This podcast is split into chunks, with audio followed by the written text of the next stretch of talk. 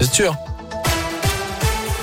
Elle a une la colère chez les Verts. Les dirigeants de la Saint-Etienne viennent de déposer plainte contre Norodom Ravichak, ce prince cambodgien qui aurait fourni un faux document de garantie financière de 100 millions d'euros. La plainte est désormais entre les mains du procureur de la République de Paris pour des faits de faux, usage de faux et tentative d'escroquerie. Les candidats potentiels avaient en tout cas jusqu'à hier pour déposer leur offre de reprise de la SS. Il y avait évidemment une clause de confidentialité dans ce dossier.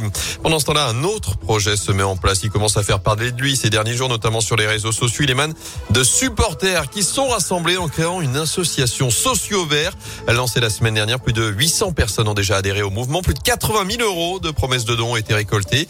Alors quel est l'objectif de ces socio-verts? Leur président Thierry Simonet s'est confié à Radioscope. Le but est de former un groupe de supporters pour rentrer au capital hein, parce que euh, on est euh, extrêmement déçus de ce qui se passe actuellement euh, à la Saint-Etienne. Non seulement en termes de classement bien sûr, mais aussi en termes de visibilité. Quoi. Disons que si notre projet allait aller au bout, s'il se concrétisait, on aurait à ce moment-là possibilité d'aller voir le club. Donc euh, on pense que s'il y avait des sociaux euh, en interne au club, euh, on aurait pu au moins conseiller sur certaines choses et donner notre avis. Donc pourquoi pas tenter l'aventure. C'était une surprise que ça démarre aussi fort. Tant mieux, on est sur des bases qui nous permettraient d'être pas trop loin de notre rêve, hein, c'est-à-dire de remplir un Geoffroy Guichard virtuel de 42 000 personnes. Donc ça serait bien. Et l'association se laisse jusqu'à avril prochain pour rassembler justement les supporters intéressés.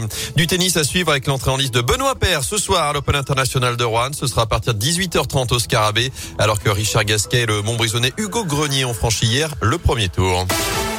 Dans l'actu également, toujours pas de retour à la normale rue de la République à saint après l'incendie qui a touché les combles d'un immeuble dimanche après-midi. Une partie de la toiture s'est effondrée. D'après le progrès, 15 familles ont encore dû être relogées la nuit dernière. Quatre commerces et un cabinet médical restent également fermés. Un chiffre à retenir, 98 000. C'est le nombre de rendez-vous pris hier sur Doctolib pour une dose de rappel du vaccin anti-Covid. C'est un record.